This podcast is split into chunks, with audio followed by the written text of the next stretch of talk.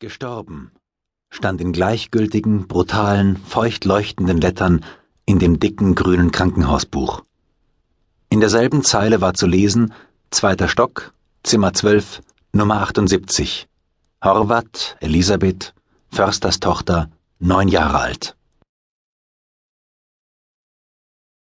Der frühe Februarabend sah wie mit rot geweinten Büßeraugen, müd und mürrisch, in das Zimmer 12.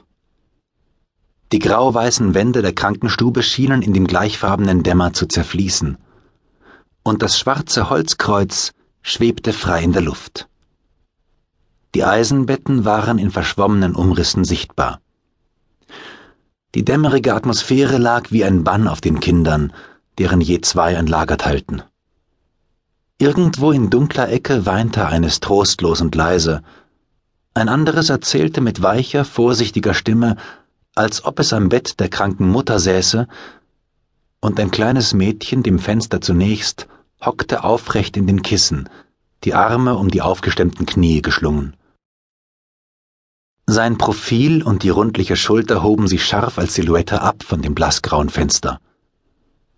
Und die karbolsatte Luft war so dicht, dass es schien, als prallten die schüchternen Laute des plaudernden Mädchens an ihr ab und nur das versteckte Weinen aus der dunklen